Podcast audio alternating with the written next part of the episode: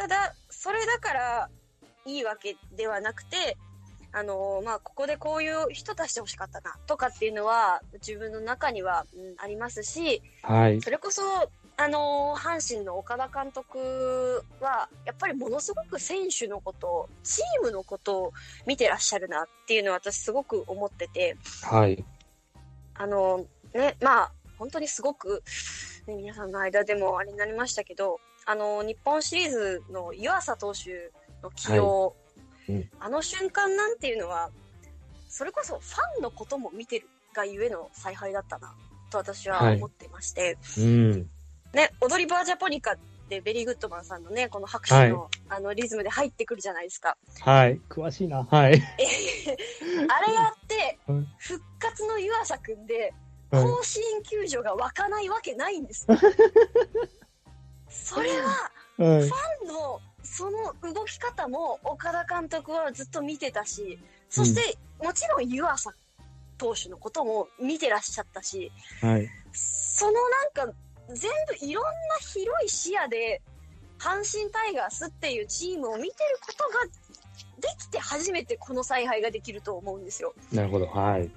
なんで、まあね、同じことを真似しろっていうわけではないんですけど、そういう何かね、そうもうもう一つ大きい目で立浪監督はどっか新しい視点を増やすことができれば多分ね、より良い順位にはなっていくような采配ができるんじゃないかなと、ちょっとすいません、真面目になっちゃったんですけど。はい。いいやーね、監督業ってでも難しいですよね。うん、経験のところもね、すごいあるとは思いますね、本当にね。ですよね。これ、立浪さんは、えっと、2024年で3年目になるんですか？はい、そうですね。3年目かな？ね、あそうですよね。いやー、まあちょっとダブって見えるじゃないですけど、阪神も金本さんうーん。うん。時もめっちゃまあ苦しみましてですね。そうですね結局ね、周りからもまあ叩かれましてですね。うん。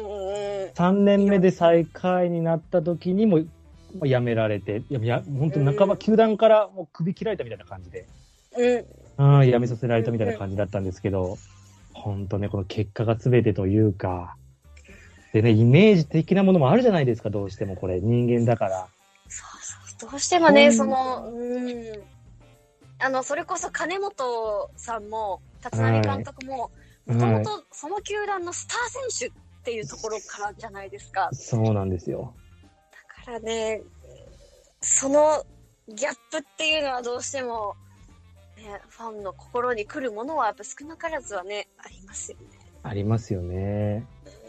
いや、わかりますね。でもね、それを超えられて今、今年本当に優勝日本一っていうのをね、されましたから、阪神さんは。はい、その時に取った選手が活躍されてっていう、そういうことを私が未来は、そういう未来につながってると私は阪神さんを見て信じてます。いや、ありがとうございます。いや、嬉しいですね。阪神のことももうこうやって見て、ね、143試合もちろん見られてるわけなんでね、阪神戦の。はい。うん、そうですね。数々のゲーム。たくさん負けました。いやいやいや、全然全然もう。ああ、そうなんですね。確かにな。まあ、チームって、阪神もなかなか勝ちきれない年っていうのがすっごい多かったんで、そうなんですよ。で、どっからやっぱ手入れるかって言ったらやっぱドラフトなんですよね、どうしてもここは。補強とかよりもまずドラフトの方なんでね、まあ、これがね、まあ、数十年後、数年後にね、また結果出てくると思うんで。うん、それがまだ難しいところであり、楽しみなね、部分もわからないのが楽しいっていうのが、まあ、プロ野球でもございますけれども。醍醐味です、ね。うん、ですよね。はい。どうでしょう？まあね、ドラフトでもいろいろ、まあ、選手、今年の1位は、えっ、ー、と、草加さんだったかな ?2023 年が。はい。はい、そうですね、アジア大学の。ですよね。ももちさんの中でいかがです？まあ、来年の投手陣、まあ、先発ローテ6人、こう組みますよ。ただ今の予想でいいんですけれども。はいはい。どんな感じになると予想されます？か、はい。なんていうか、まあ、えっと、3本柱プラス3本っていうイメージでいて、はい、で、確実にこもう来年柱になっていただきたいのが、えー、はい、小笠原、柳、高橋宏斗。この3本柱で。はい、うわはい。まずは。うん。で、そこにもう一つ、このまあね、合間合間になるのかあれですけど、そこに、やっぱり梅津投手だったり、はい、えー、大野雄大投手もね、帰ってきますから、うん、涌井投手、メヒア投手、ね、中地投手、それから、はい、ネオ投手。あー、出た。期待したいですね。ピッチャーの先発のコマ数やったらね、阪神もまあ自信あるんですけど。いや、もうすごい投手陣ですからね。いや、中日さんもすごいんですよ、これも。いや、いや、例えばね、この先発三本柱のね、まあ、小笠原さん、柳さん、高橋宏斗さん。まあ、この3人もまあいいんですけど、後に出た3人ね。梅津さん。これやられました、梅津さんに。一回な、バンテリンドームで。ありがとうございます。いや、すごい。え、トミー・ジョン明けでしたよね、確か。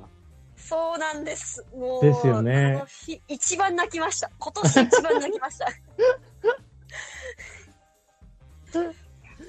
いや、めっちゃいいピッチャーですもんね、梅津さんも。そうですね。またね、ちょっと体も大きくして、あの、大谷翔平さんみたいなフォルムでね、帰ってきてくださったんで、だいぶ馬力も増えたんですよね。ねイケメンですもんね、あと顔も。そう。結構ね、ご結婚されたんですけど、まだまだやっぱ、あのイケメンさにはね、かなり。ね、だって、阪神の熊谷選手もものすごいイケメンですけど、はい、結婚されても大人気ですから、はい、きっとね、なん結婚されても人気は変わらないままだと思いますよ。ねえ、絶対人気出ますもんね。でね、あとメヒア投手にもやられましたね。甲子園だったかな、今年。そうですね、2023年、はい。その後ね、もしかして話そうかなと思ってましたけど、はいはいはいはい。あの、甲子園のメヒア投手は、唯一私が阪神さんに今年、あ、よかった試合だったって思えた二つでしたね。やられたな。そうですよ、メヒア投手。なぜか甲子園に強いっていう。謎のパナマスケットだったんですけど、いや、本当にね、この日は良かったなという感想でしたね。もうこの時くらいですよ、逆に阪神さんに、あの、立ち向かえたなって思えたと。がっつりやられましたね、この時は。もうそれ以外は、本当京セラの3連戦とかは、3連、はい、2連戦とかもちょっとあの、思い出したくないくらい、完璧にやられましたからね。いやーねいや、ちょっといろいろと中日さんには。まあ、これはね、どうしてもこれ、シーズンシーズンでこれもう、いろいろね、得意不得意みたいな感じが出てきますから、どうしてもね。中日さんにもちろん負け越した年もありますし。うん。いやもう本当さっきも話しましたけども、バンテリンドームはもう、点入る気しないです、正直。俺 ちょっと大きすぎますよね。大きすぎる。これどうにか変えていきましょう、これ。変えれたら最下位じゃないんですよ。これ、バンテリンドームがちょっとちっちゃければ、細川さん30分打ってますでしょ、これ。今年行ってましたね、本当に。ねえ。本当にあのね、はい。まあもうセリーグのあのファンだったら誰しも経験があるバンテリンの青いフェンスにパンと上の方に当たって降りてくる。あれ、あれですよ、あれ。すごいいあれはいらない 言いたくなっちゃいますね。ね本当ね。いやね、阪神もそうなんですけど、甲子園がめっちゃ広くて、うんうんうん、これどうなるかって言ったらね、まず長打を諦めるんですよ、野手が。そうですね。ねだからちっちゃくちっちゃくまとまろうとする感じが阪神もずっとあって、ここ数十年。そこで佐藤輝明さんっていう、まあ、大スターが現れて。なんとかそれを打破しよう。ね、それ森下翔太君が現れてみたいな形で、まあいい感じで流れ乗ってきたのが、やっと最近ですよ。いやー、すごいですよ。ここまで長かった。もう、長かった。いやー、本当にもう、疲れ様。それでもなんでそんな風に、はい。あれになったんですか？その、サトテルさんとか、はい、森下と選手とかが、はい、なぜここまで覚醒したんですかね、阪神はい。いや、これはもう、あの、野球はチームスポーツじゃないですけれども、はいはい。あの、チーム全体で戦う意識、テルだったり森下君以外にもスター選手が出てきたっていうのがめちゃくちゃ大きいなと思ってて。うわー、刺さる。なるほど。例えばじゃあ、近本さんというスター選手がいます。はい。ここマークしただけじゃ勝てないんですよ、阪神。後ろの中野さんも打ちますよ。じゃあ、その後ろに4番大山さんがいますよっていう。はい。でも、ここまで行くのにはすごいやっぱ年月かかってて、うーん大山さんも本当最初ドラフト1位1年目からまあ4番打つこともありましたけれども、その時は本当一人ぼっち状態だったんですよね。周りに助けてくれる若手の選手もいなくて。ね、結構ね、そのドラフトの時はいろいろあったっていうお話もね、ありますからそうね。なんですよ。あーもうありがとうございます。もうありがとう。で、今じゃ蓋開けてみればね、佐藤輝明選手の周りに誰がいるかって言ったら、まあ、大山選手がいて、もうね、中野選手がいて、近本さんがいてっていう。みんながなんか、みみえちゃんもいえますからねちゃんもいますから。は いピースして見えちゃんもいますからね。もう、ギャルピースなんで。かわいい、かわいい。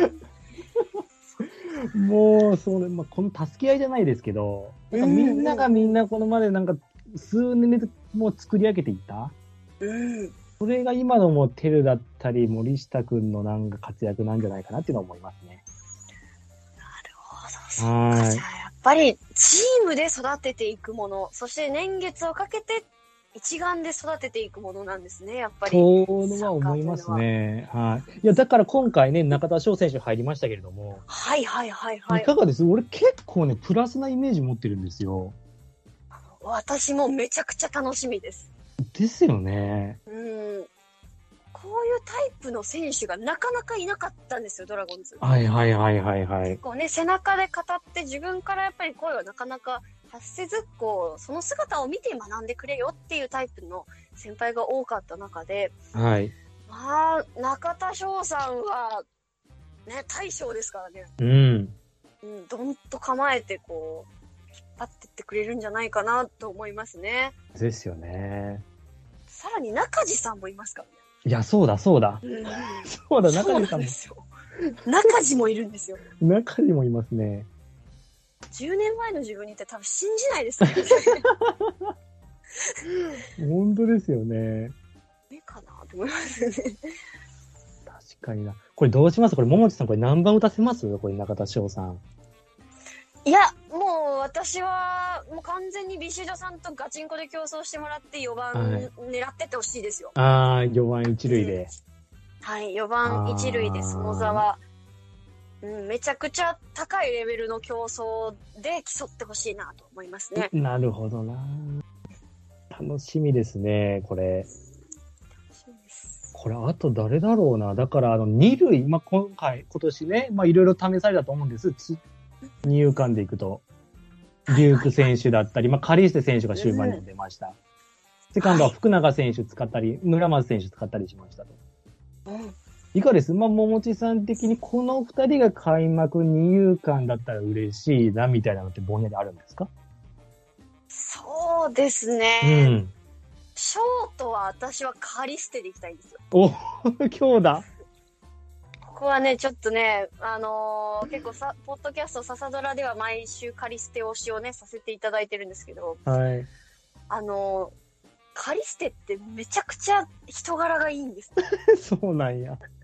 み、みん、みんないいんですよ。みんないい人なんですけど、はい。その、桃地一家は、読み、チャタンのキャンプでカリステを見てから、カリステの虜なんです、ずっと。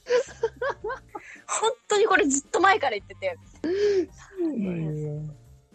っと多分この終盤くらいで、その日本の野球にアジャストできてきたと思うので、はい。で、その今ドミニカ多分ウィンターリーグで頑張ってると思うんですけど、はい。そこのね、あの、感覚を失わずに来てくれれば、多分なんか意外とオープン戦とかで3本くらいホームラン打って、開幕スタメン絶対カリステだろうみたいなことを言わせてくれると思うので、私はカリステ選手を信じております。いやー、面白いな。カリステさんね、私びっくりしたのが、確かね、ショートでスタメンになったのが、阪神の京セラだ,、だったじゃないかな。あ、そうです、そうです。まさにあの、さっき私があんまり思い出したくないって言った、あの、あの、あの辺ですね。阪神あの辺でしたよね確かしょうがなかった、その年ですね。そのあたりですす。でよね。うん。で、それから私もカリステ選手気になって、あありがとう。あの、守備とか見に、あの、なんていうんかな、テレビとか追っかけたんですよ。はいはい。ああ、ならね、マツダスタジアムで、くっそ難しいバウンドとかめっちゃ普通にさばいてて、そうなんです、そうなんです。あの、あ、守備いける人なんだと思って。そうなんですよ。なんかね、多分、ものすごく身体能力が高いんですよ。感じですよね。そんな感じですよね。実は彼が一番うまいのは、走塁で、ええ走るのがめちゃくちゃうまいんで、それが結構守備にもい生かされてるのかなっていう私は印象を勝手に持ってるんですけあ、ど。はいはいはい。そうですこのね、やっぱ、助っ人ならではのアグレッシブさがある、ちょっと、守備とかもこれからも見せていってほしいなと思いますね。ええいや、ショートカリステさんね。いや、ちょっと楽しみやなこれいかがです？セカンド的にはどうです？候補いっぱいいると思うんですけど。これが難しくって。ですよね。そうなんですよ。だから、ま守りを固めたいんだったらね、それこそ、まあ、本当はショートで使いたいですけど、やっぱりリューク選手とリかンクさん、はいま。すし、ね、あの、新規鋭な感じだと、村松選手だったり、はい。パンチ力ちょっと欲しいなっていうか、石垣選手とか。ああ、はい。でね、それこそも、もっと長打欲しい長打とか、あの、的確な打撃重視したいって時は、やっぱり福永選手とか、うん。あれ出したらきりないんですよ。いやね。ただ、そんな中、私が、うんやっぱり推したいのは、はい。田中幹也選手ですね。おー、出た。すごかったですもんね。オープン戦だったかな？怪我しちゃったんですよね。そう、そうなんですね。ちょっと肩の脱臼で、うん、うん離脱してしまったんですけど、あのままいってれば、まあ、確実に開幕スタメンではあったかなという方ですね。ですよね。いや、この子もまあ、足もまあ速くてアジア大学。はい。すごかったですもんねす。。オープン戦のインパクトったら、すごかったですもんね。あの、多分皆さんの侍ジャパンの時の印象がすごいある方もね、多いと思うんですけど。あります、あります。はい。あの、やっぱりね、まあ、世界一になった侍ジャパンの、まあ、フルメンバーではないですけど、やっぱはいその人たちから打って、守って、躍動してっていうのを見見ちゃうと、うん。彼がなんか今のドラゴンズを変えてくれる人なんじゃないかっていう、救世主みたいな感じでね、期待してしまいますよね、やっぱりね。ね背番号も2とかもらってたんじゃないですかね、確か。そうですね。いい番号、ね二桁あの一桁のいい番号持ってますね。ですよね。いや、確かにな。もう来年、まあ、2024年からは、普通に試合出れそうな感じです？多分普通に出れるんじゃないかなと思いますね。オープン戦くらいから多分本ちゃん合流なのかなって感じですね。はいはいはい、そうなんですね。いや、わかるわ。阪神もね、ずっとあの、二遊間候補だけが多くてみたいなめっちゃ多かったんで、うんうんうん、うん。わ、かります。ここね、月抜きの選手がいないと。本当にでも今年のね、木浪選手、中野選手はえぐかったっすよ。いや、ありがとうございます。恐怖の8番打者っていうのは本当によく、なあもう本当にその通りのお名前だと思ってて、いや、ね、対戦してる側からすると、まだ木浪さんおんのかいって何度もありましたね、やっぱり。大体打たれる。で、その後のピッチャーにも大体打たれる。ああ、佐々木君に打たれたみたいな。村上君も打つのかい ありました。本当にありましたね。いやーね。いや、俺、でもやっぱあれですよ、桃地さん的には、まあその二人が二遊間守って、一塁は中田さんかビシエドさんがいて、で、三塁石川隆也さんもちろん、このあたりは。そうですね。まあ、高谷さんも期待し、高谷さんが一押しですけどね。まあ、周平さんだって諦めてほしくああ、ないですし。そうや、そうや。うんはい。そうですよ。意地見せてほしいな、ところはありますね。いや、ですよね。いや、ちょっともうまだまだちょっとね、もう俺もふ全然俺、対戦しやすい相手と一度思ってないですか？ら、中日ドラゴンズなんて。ほんと。そんな中でですよ。はいどうです？応援してる中で、なんか私も、ももちさんのまあ好きになったころが応援歌をね、ガンガン歌うところなんですけれども。ありがとうございます。めちゃくちゃ結構応援歌好きですね。ですよね。どの応援歌が好きです？今の中やったら。今やったら、はいえっとドラゴンソウル見せろって言ったら伝わりますかね？めっちゃわかりチャンます。ステーマです。そう。チャンステーマですね。あれが好きで、あの中に、歌詞に、このスタンドの声が君の力になる。はい恐れずに振り抜け、ウォーウォーウォーっていはう歌詞があるんですよ。い。はい。これはね、バファエールに匹敵する、名 J-POP だと思ってます、私は。出ました。バファエールも知ってるのがやっぱ野球好きな証拠ですよね、これね。もちろんです。あの、阪神さんの強いところはもうずっと見てましたからね。ああ、あり日がとう。いやーありがとうございます。いや、わかりますね。ですよ。あれは、はい。いい。ですねあら、最終戦やったかななんか、中日がずっとチャンステーマのメドレーとかやってたのって最終戦でしたっけ？はい、そうです。最終戦の最後の回は、だいたいはいチャンステーマメドレーですね。ああいうのいいですよね。なんか、阪神もやりたいなと思うけど、阪神3個しかないんですよ、チャンテが。そうなんそっか。そうなんですそっか。そうなんですよ。なんか確かにちょっと、ちょっと意外ですけど、そうだ、そうですね、言われてみれば。ドラゴンズさんいいですよね。いっぱいあって羨ましいなとずっと思ってますけれども。でもね、チャンスがなければ歌えないですから、こればっかりははい。いや、すごい。いや、わかります。いやああ、いや、。わ、わからないですよ。もう今年ずっと、わっしょいわっしょいと襲来ばっかり聞いてた時ありましたよ。1時間くらい聞いてるんじゃないかなと思って。てれてー、てれててー、て、ててて、あー、もうまだ、まだか？ありましたよ。ありました？ドラゴンズファンは。いっぱい聞いてます。ちょっともういっぱいちょっともう2024年も聞かし、聞かせるぐらいちょっと打ちたいですね、こっちはもう。負けないぐらい。お手柔らか負けにないぐらい打ちたまい。す。お手柔らかにお願いします。負けないぐらい。いや、でもね、私も、まあ、セリーグ、まあ、毎試合見るんで、まあ、どうしても応援歌もね、中日さんの方ももちろんもう、あの、耳にこびりつくわけなんですけれども、私の中でずっとここ数十年間、まあ、聞いてきて一番いいなと思うのが、遠藤一世さん。輝きを放て。遠藤一世これ CM ですよね。CM に使った方がいい。もうこのき美しいメロディーライン。美しいですよね。ですよね。でね、金本さんの初年度やったかな、遠藤さん最初ショート守ってて、はいはいそうはいよくご存知ですごいな2016年やったから、金本そうそうそう守ってて。はい。で、ね、亡くなっちゃったお横田さんの初ヒットが確か遠藤さんの内野ゴロの安打やったかな。でもね、そういった絡みも含めて、はい。なんか結構思い出に残る選手なんですよ、遠藤さんってね。うーんでね、あと、どの上さんね、どの上さうんん兄弟とかね。あお前が行く道ですよ、直道さん。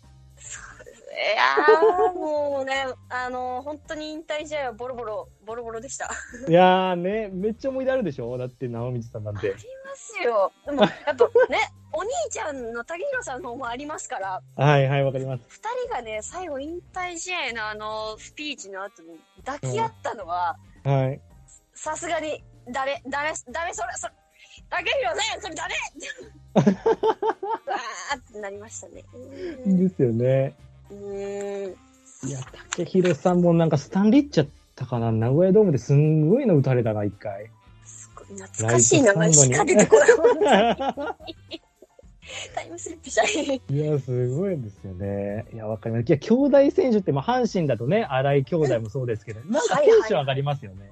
そうですね。やっぱりなんかワクワクするというか、うんで。すよねちょ。っと特別視はしてしまいますよね。ですよね。うん。わかります。ドラゴンソウルね。いや、私も大好きです。なんかもう。歌っちゃいますもん、こっちもなんか。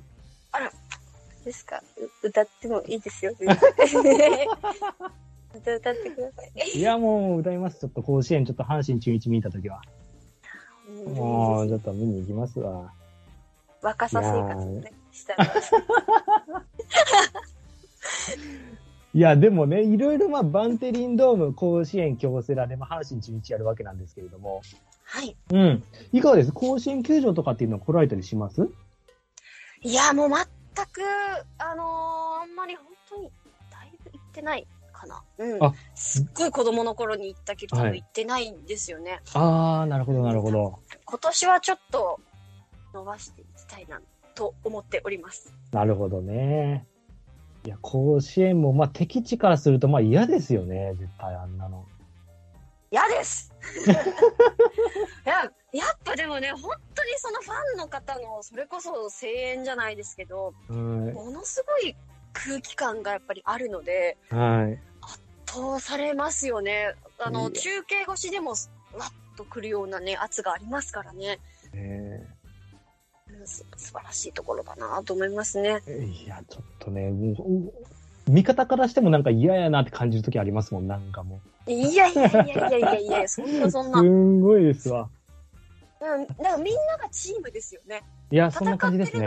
そうそう、選手だけじゃなくて、はい、ファンも歌で威圧していくんだっていう、そのタイガースファンの方の精神が本当に素敵だなと思いますよ。いや、ありがとうございます。これね、いかがです？か、もうちさんから見られて、まあ、数十年ぐらい、まあ、阪神対中日見れ見てこられたと思うんですけれども、はい。まあ、なんか記憶に残る試合とかってございます？そうですね。うん、ん、まあ、ちょっと本当に、ただ今年に関してっていう話になっちゃうんですけど、はいはい、いいですよ。やっぱり、あのー、特に後半の阪神タイガースっていうのは、はい。っていうのかな、うん、やっぱものすごく、うん、バカ力じゃないですけど、はい、その人が出せる力以上の力を全員が出してるなっていう感覚がものすごくあって、はい、でそれっていうのはねやっぱりさっきあのお話ちょっとね遠藤一生さんのところで出ましたけど、はい、やっぱり横田さんのねいろんなことがあって、はい、で同じウエスタンですからやっぱねもちろんそのあの最後のバックホームはもちろん何度も何度も見たところで私も、うん、今年ものすごくね、うんまあ、ショックを受けた出来事ではあったんですけど、うん、それをこう力に変えるって私はすごく素晴らしいと思ってて、はい、あの野球選手の中でも誰かのために戦ってる野球選手が自分はすごく好きなんですね。なるほど、はい。そういう意味では、本当に今年の阪神タイガースって、全員がそういう眼差しを持って、そういう気持ちを持って、プレーにやってたな、とか、うん、大山さんの、大山さんの本当、一塁ベースまでの走りを見ても、自分はそれは伝わってくるくらい、はい、みんながやっぱ心に、そういう誰かのため、みんなのため、チームのため、そしてそれは結果的に自分のためでもあるんですけど、はい、その力があったからこそ、その本人の力以上の力が集まって、圧倒的な強さだったのかなっていうのは、今年に関してはね、そこが印象深かったですね。いやー、嬉しいですね。大山さんを全力実装まで見ていただいてるとは。いますよ。本当に。ああいうところからいっぱい学んでほしいと思います。ドラゴンズも。うん。素晴らしいと思いますよ、大山さん。あありがとうございます。あ、そっか、これは見られてるな、結構な。いやいやいやいや、本当にね、まあ、外野の人間がこういうことをね、話すのは全く分かってないところであれなんですけど。いえいえいえ、はい。遠くちょっと離れたところから見ても、そういう強さみたいなものは今年のタイガースにはすごく感じました。あ、本当です？はい。うん、あありがとうございます。いやーね、まあ、死闘を繰り広げてる場面があったり、なんか、あの、今年、2023年に関しましては、なんか、ビーズリーさんが、あの、防具をね、つけるの手間取ってる時に、宇佐美さんがね、手助けしてくれるみたいな。そうですね。ありましたね。そんなプレーも、バンテリンであったりとかね。なかなかね、やっぱビーズリーさんはボングを外すって経験がなかったですからね。ね もう配置転換でね、初めてそうでしたから。よくご、よくご存知やな。そうです、そうです、そうです。まあ、それをね、サードの人はどういう目で見てたのかなっていうのは、ちょっとこれはもうな、ね、この話はやめましょう。この話はちょっと。顔が青ざめるというか、紫ざめて、あ、やめましょう、やめましょう。うわー、すごい。こういう小ネタも入れてくださるのがすごいなこのおしゃべりがね、うまいんですよね、まずでも。すごいんですよ。ありがとうございます。すごいんですよ。確かになまあ私もさっき言ったように、もう本当あの、メヒア投手、梅津投手にがっつりやれたのが、私はすんごい記憶に残ってて。もう梅津投手も全然もう天井侍ジャパンあるぐらいのメジャーリーガーとして全然俺もいけると思うんですよね。あの、投球スタイルというか。そうですね。本当になんかトミー・ジョンした後の方が、その選手としてのスケールがもう2段階くらい上がったような私も気はしてるんですよね。ですよね。うん。いや、わかります。あの、佐伯投手も阪神そうなんですけど、はいはいはいはい。あの、トミー・ジョンした後って、あの、二回り、本当野球の的な部分もそうですけど、なんか全部プラス本当ね、二スケールぐらいでかくなって帰ってくるんですよね。うんうんうん。それは梅津投手もね、なんか来年すぐ二桁しちゃうんじゃないのぐらいで。うん、うん、思ってて、まあ、ずっとね、怪我でね、悩んでた方なんで、もう安心して投げれるんじゃないですか ?2024 年は。そうですね。まあ、ね、それこそ、落合コーチが結構、そのね、トミー・ジョンの手術から、はい、あの、復活まで結構ね、あの、二人三脚でやってきてはいるんですけど、はい、はい、落合コーチ自身ももう来年はちゃんと中6で回ってローテ回してもらわなきゃ困るよっていうことはおっしゃってたので。ええー、そうなんですね。今年はもう多分間隔空けずにね、んじゃないかなと思いますね。あいいですね。いや、ちょっと怖い。私もいいピッチャー見るのが好きなんで、やられ、やられたくない反面、なんかいいボールも見たいみたいな 感じなんで、梅津投手にはちょっとお手柔らかにしてほしいんですけれども。いや、でもそういう話でいくと、うん。あの、阪神も門別投手。ああ、詳しいね。はい。私、めっちゃいいと思ってるんですけど、めちゃくちゃ良くないですか？めっちゃいいですね。あの、な、なんて言うんですかね。投げるときに、ちょっとワンテンポずれますよね。はい、ずれますね。はい。あれが多分打ってないんだろうなって思いますね。ですね。彼来られると困ります。いやー、そうですね。ウエスタンでね、対戦もあるんで、はい、これは。もうそうです、そうです。ウエスタンで。はい。イレイレブンスポーツじゃなくて、イージースポーツか。はい、そうですね。どっちど どっちだ？どっちだ？なんか。そうですよ。そこももう、もう入ってるんですね、情報が。そうですね。二軍戦もなんだかんだ見ちゃってますね。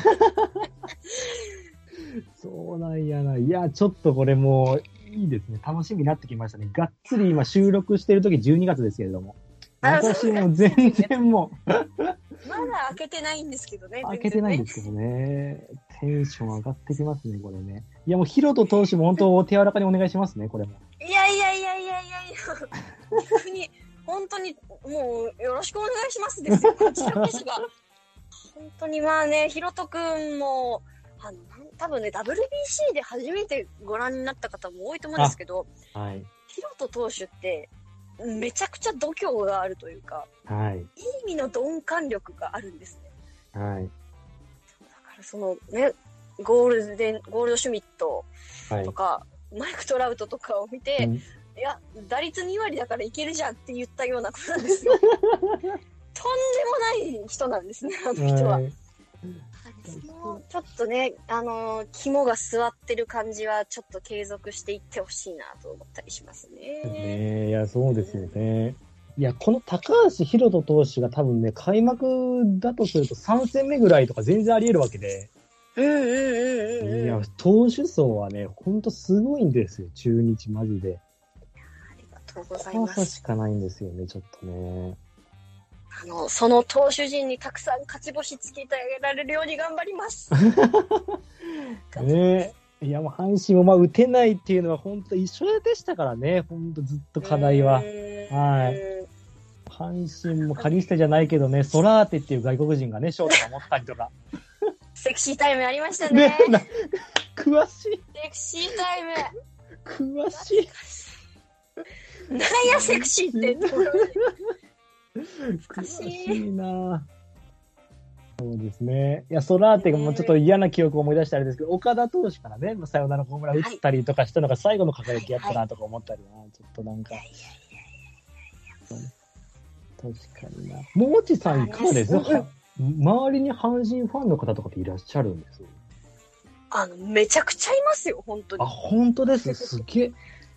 めっちゃいます。なんなら、あの、東京で本当に学生生活は全部過ごしたんですけど、はい。隣に住んでる子も阪神ファンだった。で、えー？はい、もう、あの、あれですね、阪神中日戦とかの時は、はい、片方の家が盛り上がって、隣の部屋はめっちゃ静かとか、そういうのが日常茶飯事でした。全然ありました。ええー、そうなんですね。うん、ね結構私の周り、その、ガチの阪神ファンって多くて、はいはいはい。それこそあの、04のストライキ、野球ストライキの時に、はいはいはい。ボード持って、あのストライキの、あれに行ってたような子も同級生の友達にいますね。え、すごいなわ割と周りはね、結構多いですよ。みんな赤星さん好きなんですけど。レッドスターにやっぱね、あの、惹かれるね、多分年代なんですけど。そうなんですね。やっぱそのあたりからやっぱ入ってる人が多いんでしょうね、やっぱファン的には。多いですね、きっと。うん。それこそ金本さんって。うん、金本さんとかね。ああ。年代的にはどうです？桃地さんぐらいの世代なんです？ちょっと上とか？あ、もう、もう年代は多分全員同い年なんで。あ、そうなんだ。そのくらいかみんなじゃ周りの方も野球ファンなんですね、もうコアというか。そうですね、めちゃくちゃ、そんなこと居酒屋で話すってくらいやばい話を、野球の話を結構地元の居酒屋で話したりしてますね。すごいないや、ちょっとね、これはもう、桃地さんの今からの活躍含めて、ちょっと楽しみになってきましたけれども。ありがとうございます。いやすごい。いやまあちょっと今、あのー、オフシーズンですけれども。はい。うん。まあ、2024年のご予定とかは、まあ、キャンプ行ったりとかされる予定です？そうですね。キャンプも行こうと思ってますし、今年も続き私、YouTube チャンネルやっておりますので、ドラマラというところで、はい、えっと、試合の生配信とかを、あのー、生配信というかそうですね、見てるのを、まあ、生、同時観戦っていうんですかね。はい、それを今年もたくさんやらせていただこうかなと思っております。はい、嬉しいです。ありがとうございます。ね。いや、すごいですよ。まあ、ちょっと、ももちさんはね、あんまり恥ずかしくてはちょっと言えないから私が代わりに言いますけど、本当オフシーズンでもももちさんは2時間生放送やるぐらい、野球愛に溢れた方なんで。違いますよ。本当にもう。ドラゴンズがオフシーズンの覇者なだけですよ。話題はいっぱいあるんです。オフは話題が。なんて、そんなことないですけど。いや、もうありがとうございます。いや、楽しく見させていただいてますんで、こちらは。いや、いつもありがとうございます。すごいなありがとうございます。あの、笹ドラさんの方もずっと、じゃあ、まあ、オフシーズンも楽しみにしておいて、もう大丈夫なような形で。はいそうですね。佐々木ドラゴンズトーク、ポッドキャストの方もですね、はいうん、えー、毎週月曜日深夜に配信予定ですので、えー、今年もぜひ聞いていただけると嬉しいです。うん、はい。ありがとうございます。はい。ありがとうございます。はい。いや、あれかな、まあ、ドラバラの方もそうですけれども、まあ、なんか、観戦行ったやつとかも上げてらっしゃるようなイメージですかね。そうですね。はい。はいはいちょくちょく、まあ、あの、結構東京、関東周りの試合はよく行ってるので、はい。あの、一人でちょっと自撮り棒を持って、本当に一人で全部やってるので、動かしてる人がいたら、あ、うん、あいつかと思っていただければ関東の方々嬉しいです。いやー、嬉しいですね。ありがとうございます。ますはい。まあ、タイガースキャストは2024年かな。はい。これ1月の配信になると思うんですけれど、はい。引き続き、まあ、皆さん楽しんでいただければなと思います。はい。してます。はい。じゃあ、セリーグの、まあ、同じ球団として、まあ、ライバル球団になると思うんですけど、はい。はい中日さん、はい。よろしくお願いします。ということで。はい。お手柔らかによろしくお願いします。一緒に、ほんとね、なんか人、なんかあの、オフの話題かな？なんかいろいろパリーグに負けてる部分もね、ちょっとあるんで、トレードだったり、東京とかは。はい。そうですね。あの、これの配信が出る頃までに、えドラゴンズがその、オフのね、もうトレードとかで、もうちょっと皆さんをびっくりさせてないことを祈ります。本当に。うん。何もなく、オフは。それぐらいね、ドキドキされているような感じですかね。そうですね。あありそうで、してます。ね、いやいや、ありがとうございます。すいません、ありがとう。超楽しかったです。ありがとうございます。いやこちらこそです。はい、あの、阪神から今年はね、板山選手と山本選手、それから井上さんもね、来ていただいたので、え阪神さんのパワーもちょっとお借りしながら、ちょっと頑張って、順位、パインやめ握らせていただこうと思います。頑張って。いやありがとうございます。はい。えっ、ー、と、今回のゲストは、ももちあんさんでございました。ありがとうございました。ありがとうございました。ありがとうございました。バイバーイ。じゃあでした。